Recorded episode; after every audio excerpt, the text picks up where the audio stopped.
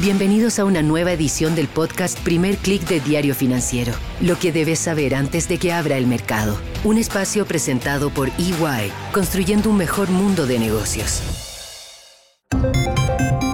Muy buenos días, soy Marcela Vélez y desde Londres comento con ustedes las noticias que deben saber para comenzar el día. Bienvenidos a Primer Click de Diario Financiero. Muy buenos días, es miércoles 17 de enero, bienvenidos a Primer Click. Tenemos una jornada bastante movida ya en la sesión europea, tenemos un día de fuertes caídas en los mercados, un dólar todavía firme y todo esto en reacción a esa campaña en la que están embarcados los banqueros centrales por controlar las expectativas sobre los recortes de tasas de interés a lo que se suman más riesgos geopolíticos, más violencia en Medio Oriente y también ahora sumamos nuevas cifras decepcionantes desde China. Comencemos por los banqueros centrales porque ayer tuvimos las declaraciones del gobernador de la Fed, Christopher Waller, advirtiendo que los mercados deben ser muy cautelosos en sus apuestas respecto a lo que hará la Fed. Insistió en que no ve razones para apurar los recortes de tasas de interés y esto ya provocó ayer caídas en Wall Street, también impulsó al dólar, vimos cómo la divisa llegó a su mayor nivel en más de un mes. Esta mañana el dólar se mantiene firme, todavía con tendencia al alza, y vemos también un ajuste en los rendimientos de los bonos. La tasa de los bonos del Tesoro a 10 años se estabiliza en torno a un 4%.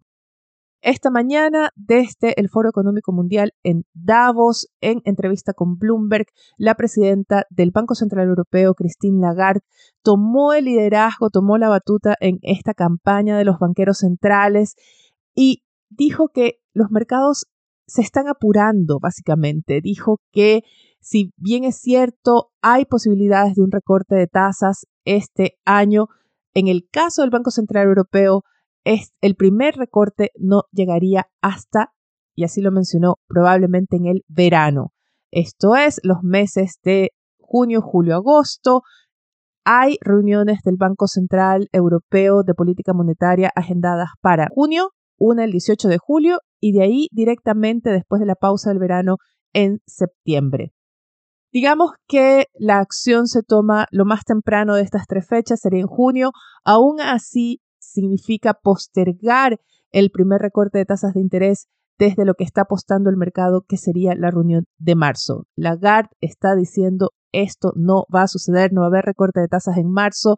Es una de las declaraciones más fuertes que hemos tenido de parte de los banqueros centrales porque ya pone fecha a el primer recorte o al menos da un parámetro del plazo en que se realizaría y que coincide con las nuevas voces de analistas que están viendo que los primeros recortes más bien se darían en el segundo semestre del año. Más tarde escucharemos nuevamente a Christine Lagarde ya en un acto oficial en Davos. También escucharemos a dos gobernadores de la Fed, Michelle Bowman y Michael Barr, sí que serán los banqueros centrales los que siguen marcando la pauta. Hay que tener también en cuenta los reportes de inflación que han estado llegando en los últimos días. Por ejemplo, tuvimos ese repunte de inflación en Alemania en diciembre.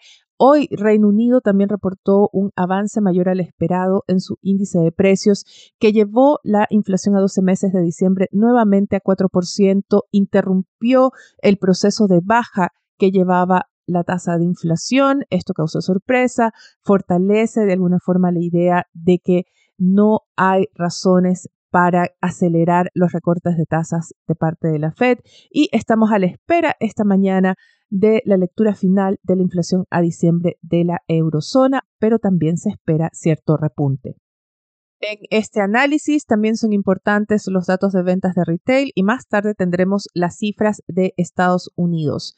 Los mercados están esperando estos reportes con bajas importantes. Estas comenzaron en Asia, donde el índice regional cae 1,76%, arrastrado principalmente por las pérdidas en las acciones chinas. El Hang Seng cae 3,71%, lo hace en reacción a nuevas cifras que llegan desde Beijing. Si bien se reporta un crecimiento de 5,2% para 2023, con un sorpresivo repunte hace fin de año. Otros indicadores reportados esta mañana confirman esa desaceleración de la demanda interna, los problemas que está teniendo Beijing para reimpulsar el consumo. Los índices de precios muestran un escenario deflacionario, las ventas de retail volvieron a desacelerarse y esto está generando una mayor incertidumbre respecto a la economía china, sobre todo ante la falta de un anuncio oficial de planes de estímulo. Además, hay que sumar un factor estructural y es que China reportó por segundo año consecutivo una contracción de su población. En 2023 se redujo en 0,15% o alrededor de 2 millones de personas y este es un factor que agrava las expectativas de China en el largo plazo. Como les decía, esto está llevando a que sean las acciones chinas las que están liderando las pérdidas, pero también está golpeando a las acciones mineras. Vemos caídas de entre 3 y 5% en las acciones mineras. Por ejemplo, Antofagasta pierde esta mañana 3,36% a pesar de haber reportado un alza en su producción de cobre en 2023, un alza de 2%. Sin embargo, no elevó sus proyecciones para 2024 y estas están por debajo de lo que esperaban los analistas. Vemos también caídas importantes en Glencore, Freeport. Hay una mayor incertidumbre respecto a la demanda por metales, básicamente incertidumbre por la demanda de China. Y a esto hay que sumar el impacto que provoca en el precio de los commodities una mayor fortaleza del dólar. Pero hay que reconocer que no se trata solo de las mineras. En Europa las caídas son bastante generalizadas. Vemos caídas de más de 1% en la mayoría de los índices. El stock 600 retrocede 1,24%. Las caídas son algo menores en los futuros de Wall Street. Sin embargo, es el Nasdaq el que lidera las pérdidas con 0,58%. Muy importante, el petróleo retrocede más de 2% a pesar de los reportes de mayores ataques en el área del Mar Rojo.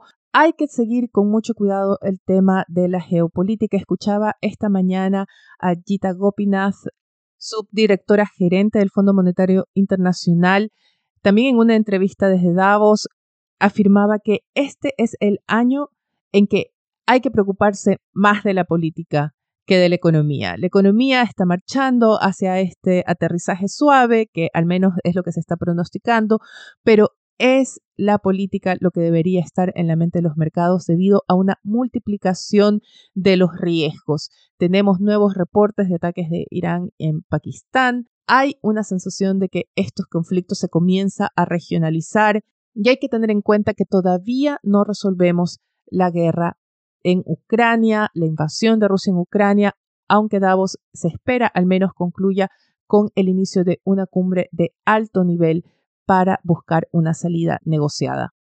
A propósito de lo que está pasando en la cumbre, en el Foro Económico Mundial, hoy va a ser una jornada importante en ese lugar para el presidente de Argentina, Javier Milei, quien va a tener su encuentro personal con la directora del Fondo Monetario Internacional, Cristalina Georgieva, se habían reunido antes solamente de forma a través de teleconferencia. Hoy se van a ver las caras, se van a dar la mano, va a haber una fotografía oficial, pero las negociaciones las está liderando el ministro de Economía, Luis Caputo, quien tiene una agenda bastante apretada. La prensa argentina adelanta que la comitiva de Milei está acelerando esfuerzos para regresar del foro con un anuncio de inversiones importantes para el país.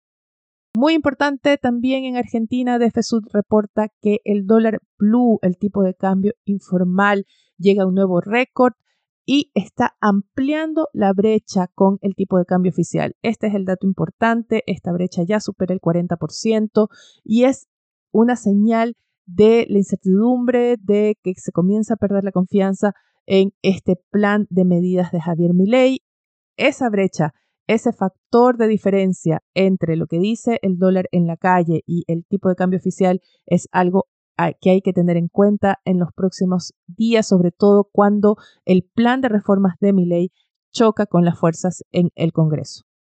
Finalmente quiero revisar con ustedes los datos que tenemos para hoy en agenda. Estamos ya a la espera de la publicación de las cifras de inflación de la eurozona. También tenemos cifras importantes en la región. En Brasil tendremos reporte de ventas de retail, al igual que en Estados Unidos.